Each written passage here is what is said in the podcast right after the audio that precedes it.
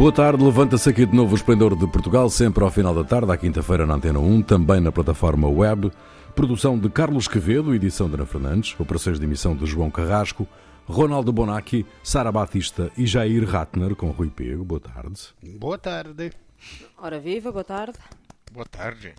A impugnação apresentada por cinco juízes do Tribunal Central de Instrução Criminal sobre a redistribuição dos processos afetos aos juízes Ivo Rosa e Cláudia Pina foi hoje, ou foi rejeitada por unanimidade, no plenário do Conselho Superior de Magistratura. A decisão do plenário foi tomada por unanimidade pelos 17 membros. Qual é o conflito, meus senhores, entre o Tribunal Central de Instrução Criminal e o Conselho Superior de Magistratura? Eu não percebi muito bem, né? Tu Mas... e mais não sei quantos milhões de portugueses. Sim. Exato. Eu, olha, o que eu entendi é isso. Até agora haviam só dois super juízes para os casos mais importantes, Carlos Alexandre e Ivo Rosa. Foi decidido, justamente, que agora serão nove, portanto, devia haver uma redistribuição das dezenas de processos entre os outros, com Ivo Rosa, que fica só com a exclusividade do, do caso BES. E, e, e, e, uma juíza que vai no erro giusto, ma eh, então ficam sete. Cinco destes juízes impugnaram esta decisão que agora foi rejeitada. É assim, não é? Os que veem uma politização da justiça estranham que, por exemplo, o, o, processo EDP, que já foi do Ivo Rosa, que passou a ser despachado provisoriamente por Carlos Alexandre, volte a ser sorteado mesmo logo depois que Carlos Alexandre prendeu o Manuel Pinho. Parece que se queira tirá-lo ao Carlos Alexandre porque ele é muito duro. Isso é o que parece. Uhum. E depois parece que muitos processos particularmente complexos não podem passar assim simplesmente de um juiz para outro, assim velocemente. E, e, porque o novo juiz pode não concordar com decisões do velho, eh, nós não sabemos coisas tão especialísticas assim. Mas se no interior, mesmo dos juízes, há suspeitas estranhas, é normal que o povinho como eu mm. eh, eh, olhe com desconfiança eh, na justiça, que deveria ser a última verdadeira âncora do sistema. Mm-hmm. Ponto. Uhum. Quanto é que vale este conflito, Sara? Ou o que é que vale sei. este conflito? O que vale, para mim, o que vale deste conflito é tornar o que me parece uh, a medida redundante. Ou seja, daquilo que eu percebi, este, esta impugnação à, à, ao, à intervenção de, de, de, Carlos Alexandre deve-se essencialmente para uh, as questões da celeridade de todos os processos de colarinho branco e para a garantia do princípio da aleatoriedade da distribuição dos processos, ou seja, o tal cumprimento do princípio do juiz natural. E até aqui tudo bem. O que eu só acho estranho é que temos o Tribunal Central de Instrução Criminal, ou tal TICão, que já foi criado nos finais dos anos 90 para ser uma entidade especializada na resposta a este tipo de criminalidade económica, e como é que passados 22 anos da sua insistência. E passaram tantos governos e tantos conselhos superiores de magistratura, nunca foi definido um quadro mínimo de juízes com experiência e competência para o mesmo. É claro que nós não podemos assim antever assim do nada o número de casos deste tipo de envergadura que podem surgir num determinado período de tempo, mas ainda assim tenho alguma dificuldade em perceber porque é que agora esta questão da celeridade e do princípio do juiz moral nunca foi uma preocupação com maior antecipação principalmente tendo uhum. em conta que até 2015 o Ticão só tinha um juiz e com o aparecimento de megaprocessos com poten grande potencial de hipermediatização, como é o caso da Operação Marquês, que envolve um antigo primeiro-ministro deste país e cuja fase de instrução já anda há mais de três anos, não se acautelaram estas preocupações desde a fase do inquérito, aliás, até mesmo antes da fase do inquérito. Foi preciso chegarmos a 2020 para se perceber assim, entre aspas, que em termos práticos, se o Ticão for composto por apenas dois juízes e um deles tiver em regime de exclusividade, como aconteceu com o Ivo Rosa, para algum dos hum. processos, todo o princípio da aleatoriedade da distribuição não acontece, porque os demais processos vão sistematicamente ser destacados para um único magistrado restante. E é claro que isso, por si só, torna o processo de instrução muito demorado. E eu fico com a, sensação que esta nova estratégia nacional de anticorrupção, que foi proposta pelo governo de António Costa, que foi aprovada na generalidade, que foi aprovada na especialidade, com nenhum voto contra dos partidos, que foi promulgada a Presidente da República, só aconteceu por cá, como disse o Ronaldo, uma bipolaridade de estilos jurídicos dos, até então, dois juízes pertencentes ao TICão. E uhum. por isso para mim parece-me que é paradoxal, porque se ah, vai haver um novo sorteio, eu juridicamente não sei até que ponto que isto não implica que se um processo, que antigamente era de Carlos Alexandre, deixar de pertencer a Carlos Alexandre, não implica que a fase de instrução volte ao início. Eu não sei. É que se isso voltar ao início, então torna-se redundante. Sem falar que ainda podem surgir alegações da parte, sei lá, da acusação ou da defesa de que as deliberações finais do novo juiz de instrução que saiu do sorteio, se esse juiz for um juiz que pertencia antigamente ao Tribunal de Instrução Criminal de Lisboa e que, como tinha menos experiência para deliberações neste tipo de processos, que isto acabe a ser usado novamente pela acusação ou pela defesa para inviabilizar a sua própria decisão e, novamente, arrastar a fase de instrução e a tal preocupação, mas está, como eu disse, fica redundante. Isto é o que eu consigo mais ou menos perceber da situação e as minhas uhum. dúvidas que se levantam da mesma. Hum. Jair, como é que olhas para este, este conflito? Para mim, me parece que o Conselho Superior da Magistratura ficou com a função de limpar a sujeira deixada pela não existência de sorteio na distribuição de processos, o que pode conduzir à nulidade de tudo que tinha sido decidido. É, tenho a impressão, quer dizer, não, não tenho certeza, mas eu tenho a impressão de que em grande medida está uh, por trás disso está o caso Marquês, em que o ex-primeiro-ministro José Sócrates estava sendo processado por um juiz escolhido e não sorteado. É, quer dizer, há juízes que são mais garantistas, outros que são mais punitivistas, o que é natural. Agora, o que não é natural é um processo de, de, de um para outro conforme o interesse público da acusação, ou o interesse da acusação, ou de quem quer que seja. Também era meio estranho que o tribunal, com os casos mais sensíveis do, país, eh, do país, com mega processos, milhares de páginas, tivesse dois juízes.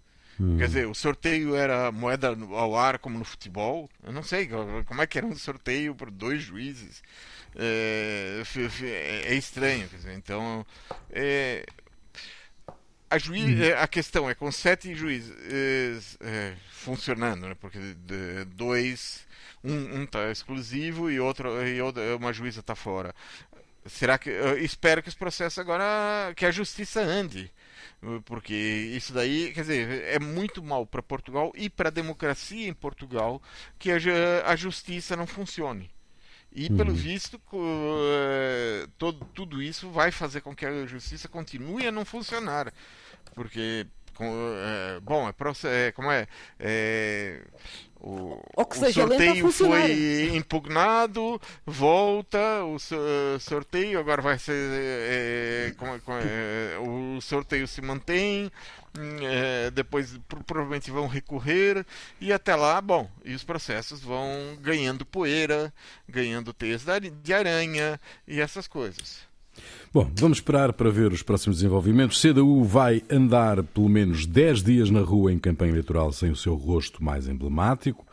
O líder do PCP, Jerónimo de Sousa, submetido a uma intervenção cirúrgica de urgência, fica arredado das lides eleitorais. São dois os destacados militantes do partido que vão fazer a vez de Jerónimo de Sousa, no caso João Ferreira, vereador da Câmara de Lisboa, e João Oliveira, líder parlamentar comunista, que ontem mesmo já enfrentou Rui Rio num debate televisivo uh, na, na, televisão SIC. Um, eh, o que é que será um PCP sem Jerónimo de Sousa?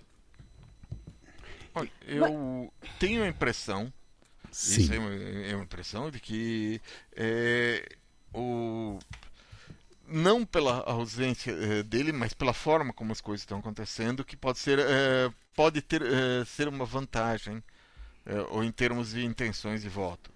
Por quê? Normalmente, quando um candidato vai para o hospital, gera-se uma onda de solidariedade humana e de simpatia que tem um É sim. efeito positivo no. no, no Ah, beh, non foi, no- nos foi un votos. attentato. Em- Non foi é- un attentato. Não foi um atentado, mas é um. Não, é não, uma não foi um atentado, humana. Você atenção. olha, é um ser humano. Que está ali, que está no hospital, que poderia ser, sei lá, meu avô, poderia ser meu pai, poderia ser, sei lá o que, um, um senhor já com idade, que tem uma história, que tem uma presença, que está anos e anos ali. E então, essa onda de simpatia é, existe, né? E, é, bom, e, é, não é o- a mesma coisa, mas é, o, no- a experiência brasileira do. é, o, do que aconteceu, não acho que vai acontecer a mesma coisa, mas é, o Bolsonaro foi parar no hospital, no caso da facada, e ele deixou de fazer campanha completamente. E, o, a, a ida ao hospital foi utilizada nas redes sociais até a exaustão, e ele não fez mais nada e ganhou a eleição. Não acho que vai acontecer a mesma coisa, eu só acho Até que porque não é a mesma vai- coisa, não é? é, não é a mesma Exato. coisa, não é igual. Mas eu acho que é, existe essa sen- sensação de. é, você deixa de ver a pe- eh, como uma pessoa política e passa a ver como um, um- um ser humano um igual a nós. uma- então, eh, diminuem-se eh, eh, as eh, sensações de rejeição àquilo que uma- aquela pessoa fala.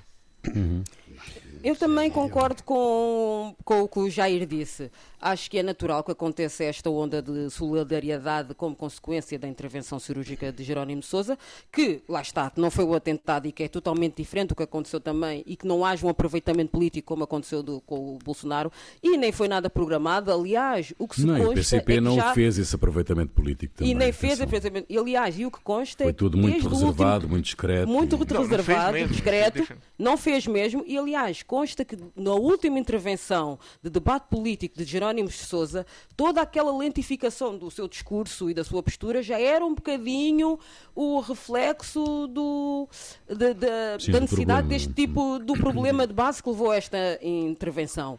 Ah, e, portanto, tendo em conta a figura política que é Jerónimo de Sousa, ah, a sua permanência como líder do PCP desde há muito tempo, um partido que concorde ou discorde das suas visões e ideologias políticas, é capaz de ser um partido político com maior consistência e menores flutuações ideológicas ao longo de todos os seus programas eleitorais, tanto naquilo que advoga como nas medidas que propõe. Portanto, eu acho que não é o internamento que vai ser. Pode haver uma onda de solidariedade, pode haver um efeito rebound no eleitorado, mas mais do que isso, eu acho que foi uma grande estratégia do próprio ah, PCP em colocar a dupla João ah, e João à frente da campanha eleitoral. É claro Não, que não Jerónimo foi de um Sousa complô.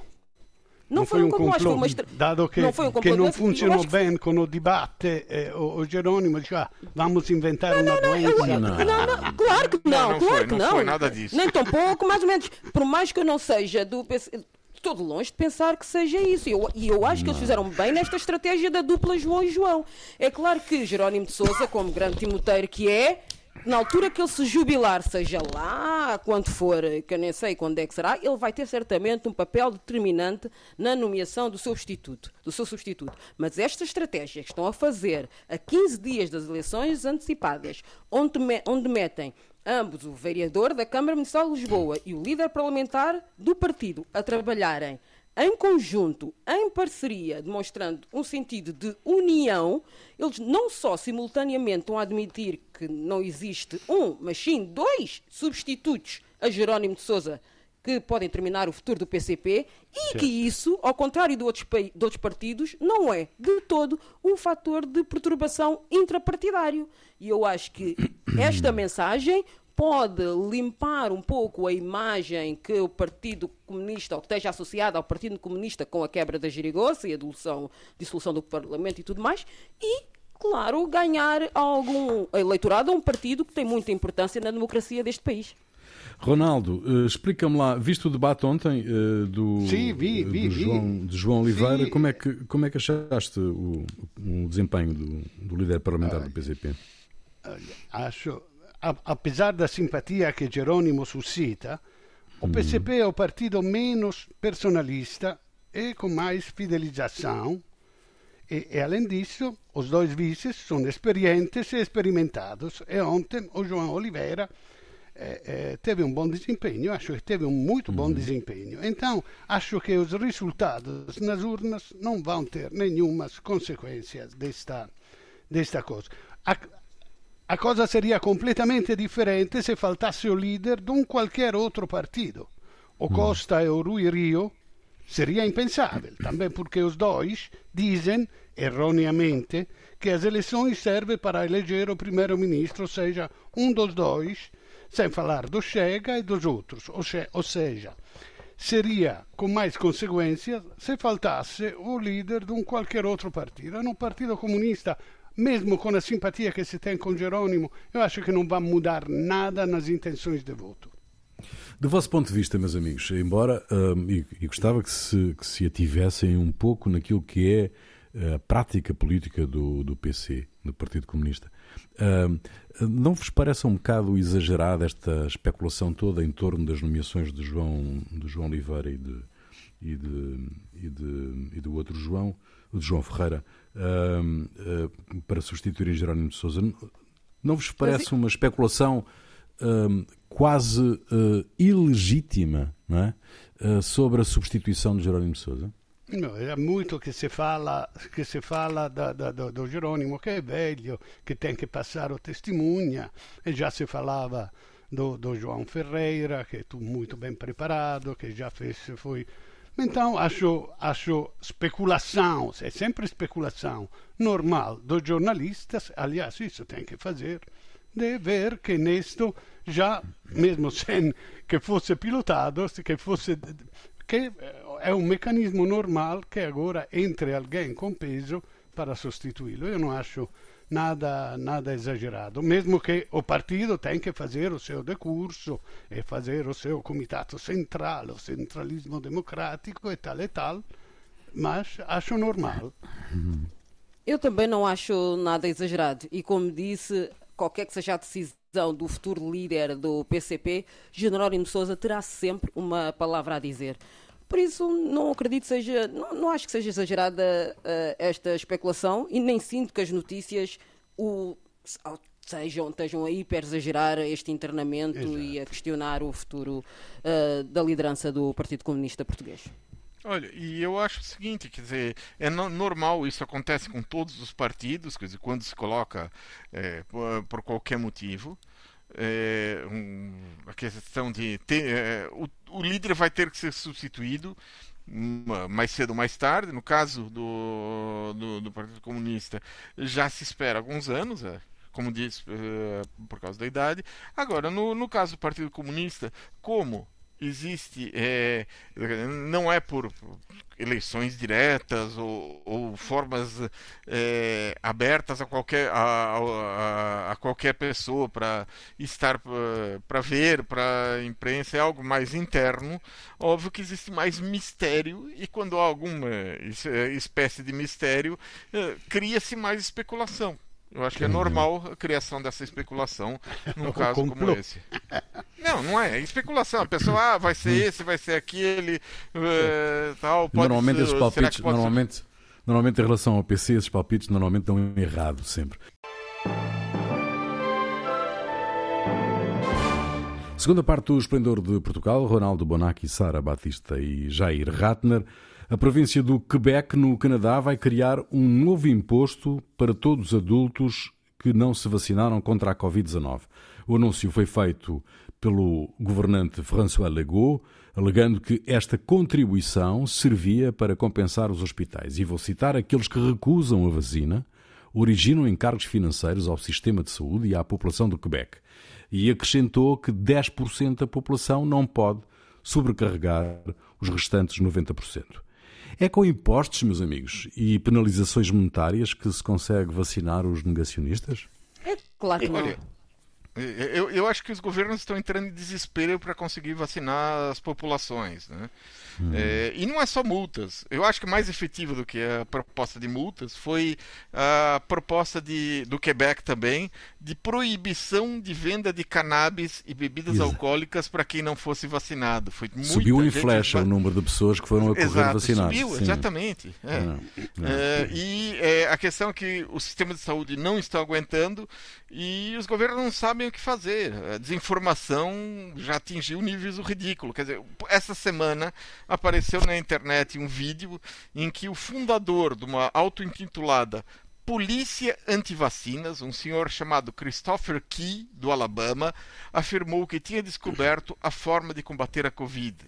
Após afirmar que Deus, na sua infinita sabedoria, tinha dado todas as condições para o ser humano combater a doença, ele propôs um remédio santo: beber a própria urina para tratar a Covid.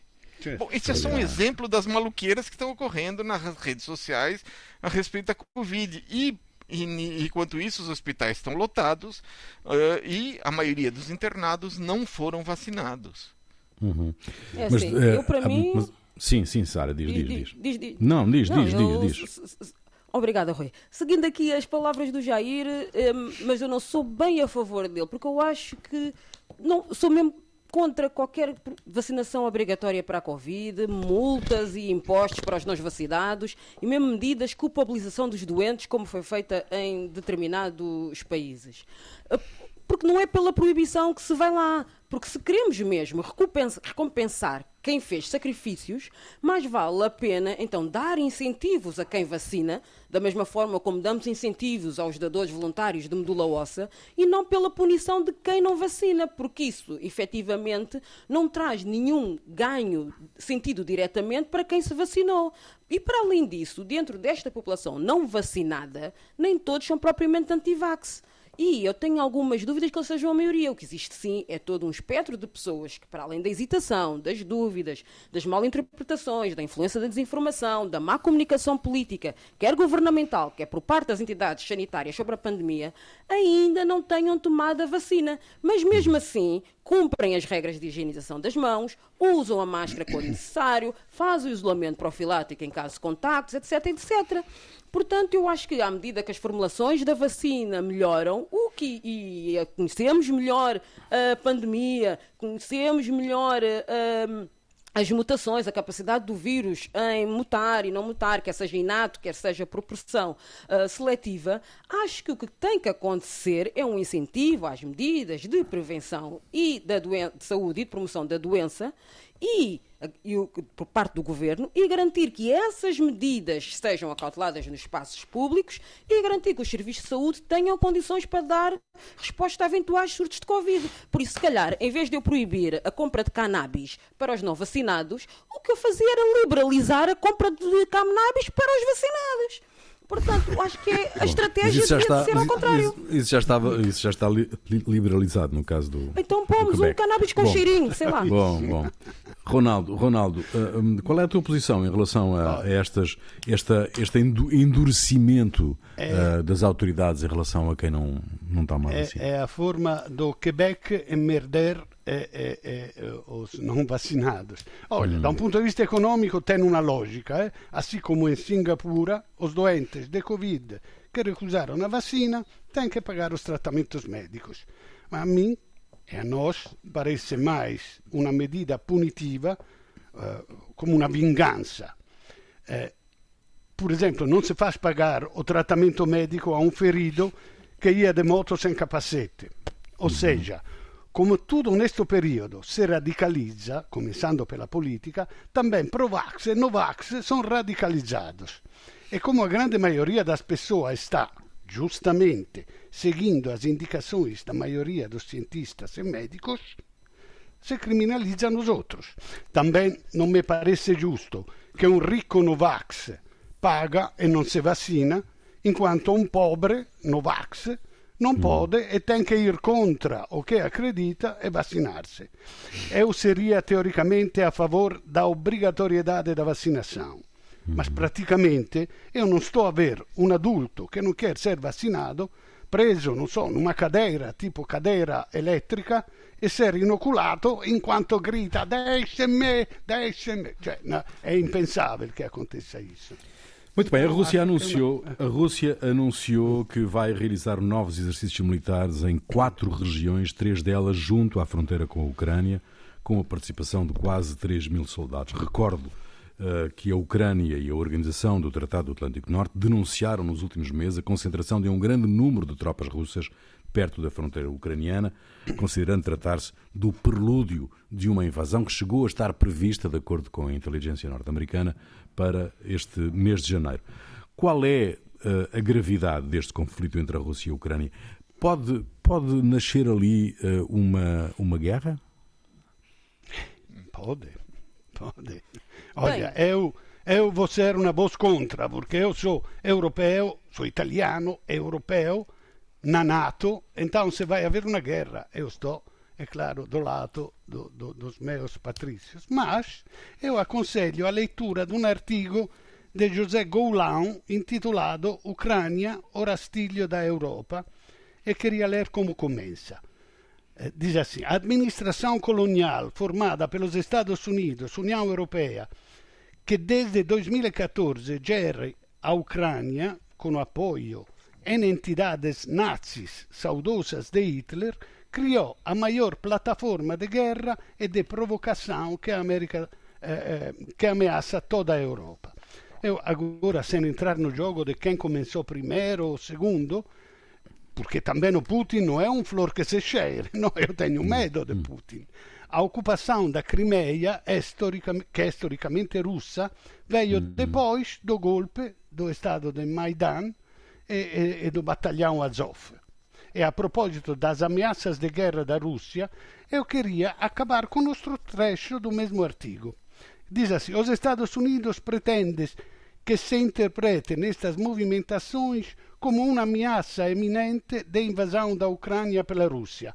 Washington e a NATO que se caracterizam por fazer manobras militares agressivas em praticamente todo o mundo, onde dispõe de 800 bases militares, tem acima desfasatez de qualificar como indícios de agressão as movimentações militares que um outro país eh, eh procede exclusivamente no, no interior do seu território. A Rússia, recorda-se, está cercada pela presença exorbitante de tropas da NATO, da NATO nas suas fronteiras, oriundas até de nações muito distantes. Já é, temos que avançar. Hum. É, olha, é, a questão entre a Rússia e a Ucrânia é diretamente resultado da forma como os Estados Unidos lidaram com a queda do Muro de Berlim quando ocorreu a unificação alemã, o Gorbachev colocou como condição para a unificação do país que as tropas da NATO não avançariam para a Alemanha Oriental.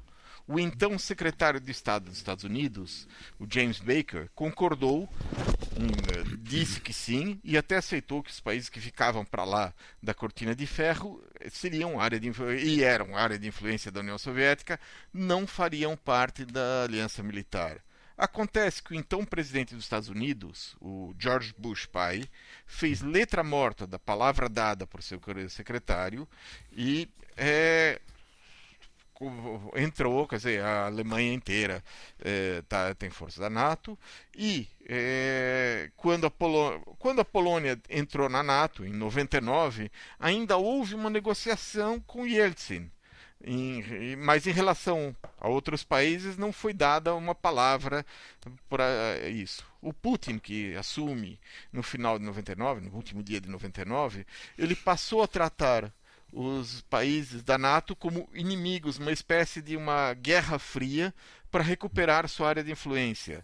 Ele tem desenvolvido esforços para minar a democracia dos países ocidentais, através de financiamento de grupos de extrema-direita. Ele criou uma divisão para atuar na internet em campanhas de desinformação e ajuda a manter regimes títeres em países como a Bielorrússia e o Cazaquistão. Hum. Hum. Em relação à Ucrânia, o fato de haver uma liderança que se opõe a seus planos é visto como algo a ser eliminado e a manifestação de intenções dos dirigentes ucranianos de aderirem à NATO como defesa contra Putin é considerada por ele uma provocação. E eu acho que daí vem a possibilidade de invasão da Ucrânia. Sara, tens um minuto agora. Eu também basicamente concordo um pouco com o Jair, que isto vem tudo com a intenção de Putin de ter de volta, como antigo membro da KGB, uma antiga União Soviética e todo o esplendor antigamente, e temos um Biden e uma NATO que a Ucrânia não faz parte da NATO, não podem invadir uh, militarmente, nem o Biden tem outro inimigo mais importante à frente, tem a China, está muito interessado em, em fazê-lo. O que a questão está aqui é se pode isto ou não, a partir do momento que Putin invade a Ucrânia, podemos ou não ter um conflito na Europa. E agora tudo se trata são de, de, de, um, de conversações diplomáticas para que uh, isso não aconteça. O NATO e Biden fazem as suas sanções Putin tem as suas reivindicações, portanto, só o futuro é incerto, nos vai decidir e vai-te explicar o que é que aconteceu, nomeadamente nesta altura do ano, quando nós sabemos que o inverno é uma altura ideal e fulcral para que Putin avance nesta invasão. Muito bem, vamos esperar pelos próximos desenvolvimentos também neste caso. O que é que vos fez perder a cabeça é o que eu quero saber e vou começar por ti, Sara. Bem, quando, no ano passado, o Facebook fez o seu rebranding para Meta, abriu para uso gratuito a maiores de 18 anos uma plataforma de realidade virtual, a Horizon Worlds, o tal universo metaverse que visa aproximar o mundo digital do mundo real, que permite a criação de um avatar de nós próprios num dos diversos mundos virtuais cada vez mais reais da aplicação. Num desses universos, uma das utilizadoras foi vítima do abuso sexual por um outro avatar que lhe era desconhecido e que prosseguiu ao abuso dizendo que, tratando-se do mundo virtual, lá não haviam leis. Em resposta, o Facebook refere que o que falhou foi o sistema de alerta Safe Zone, que, quando na presença da ameaça, coloca o utilizador vítima dentro de uma bolha e que impede a interação com qualquer outro avatar até que a vítima decida sair da bolha. Isto, no caso de crimes sexuais contra mulheres, é tipo a chamada misoginia digital, porque é o mesmo que dizer que uma mulher, se não quer ser vítima de assédio sexual nem ser violada, opa, então não sai saias à rua, nem usas mini saia ou decotes. Portanto, está na altura de nós nos preocuparmos com estas aplicações, os CEOs destas aplicações, como que, que são gratuitas, portanto, que nós não pagamos para usar e para descarregar e que eles tornam cada vez mais milionários, temos que nos questionar com a segurança e a garantia da proteção dos nossos dados, nomeadamente numa altura que, em realidade virtual, entra uma velocidade feroz no nosso dia a dia real. Hum, já, já nem em relação aos avatares as linhas estão seguras, é extraordinário. Bom, uh, Jair, uh, Ronaldo, um dos dois, quem quer avançar? O, o, o, o avatar violou outro avatar. É tremendo. É tremendo. É, eu, a propósito do funcionamento da justiça, o Tribunale Europeu dos Direitos do Homem condenou o Estado português a pagar mais de 50 mil euros a Emílio Rangel ex-diretor da SIC, que morreu em 2014. A história é esta. Em 2010, uma comissão parlamentar sobre a liberdade de expressão, Emílio Rangel criticou procuradores e juízes pela violação do segredo de justiça, especialmente em processos que envolviam políticos. Em Portugal, há liberdade de expressão, especialmente uhum. in una comissão parlamentar sobre a liberdade de expressão. Mas a Associação dos Juízes e o Sindicato dos Magistrados do Ministério Público acharam que a liberdade sim, mas a pacto que não se fale mal deles. Né? Puseram um processo em cima de Emílio Rangel e outros juízes nos vários recursos, solidários com os seus colegas, condenaram Emílio Rangel. Bom, agora o Tribunal Europeu dos Direitos do Homem, mesmo que tarde, fez justiça. Eu espero que alguém vá no cemitério, na campa do Emílio Rangel, para dizer-lhe que afinal ele tinha razão. Eu não sei se ele vai ficar contente. Hum. Jair. Olha, uh, parece que hoje é o dia da justiça. Hum. O que me fez perder a cabeça foi uma decisão do Tribunal Constitucional espanhol. Em um acórdão publicado na semana retrasada, a Corte considerou normal o pagamento de dívidas através de sexo oral. O caso aconteceu em Palma de Maiorca. Em 2019, uma mulher de 38 anos estava com sérios problemas econômicos e pediu dinheiro emprestado ao seu cunhado, 15 mil euros. Separado do marido, ela não conseguiu pagar e ele propôs que ela pagasse em suaves prestações de sexo oral. Depois de mais de um ano pagando dessa forma, ela apresentou queixa e o caso foi para tribunal. A primeira eh, instância deu razão ao ex-cunhado e ele, ela recorreu. O Constitucional afirmou que não ia interferir no assunto, considerando assim como uma forma legítima de pagamento de empréstimos. Extraordinário. Extraordinário. Sara, se, se, a moda pega. Sara, um, uh, eh, o que é que tu nos traz? A música é tua. Bem, imaginem que vocês têm uma grande ideia, mas alguém a copia e recebe créditos por isso. E é mais ou menos nesse sentido que vai a minha escolha musical desta semana. É uma música de 1952 que fala sobre a emancipação de uma mulher negra face ao seu companheiro que não a respeita emocionalmente e que foi originalmente composta para e cantada por Big Mama Thornton. A música, que foi popular ao mundo através da voz de Elvis Presley em 1956, e muito por ele ser branco, o que levou a música a mercados mais mainstream e a uma audiência maior, e que relançou o cantor e deu a celebridade, sem que os créditos e os direitos de autor da música fossem acautelados aos compositores e à intérprete negra da mesma. Deixo-vos, portanto, com Um Dog, uma versão original de Big Mama Thornton, que para mim é de longe muito superior ao cover do alegado Rei do Rock, que, embora tenha músicas muito marcantes, esse título, a bem da verdade, não lhe deve ser atribuído porque o mesmo foi uma cópia vendida como inspiração de outros músicos negros como Chuck Berry. Muito bem, fica aí. Nós voltamos dois a oito dias. Até lá.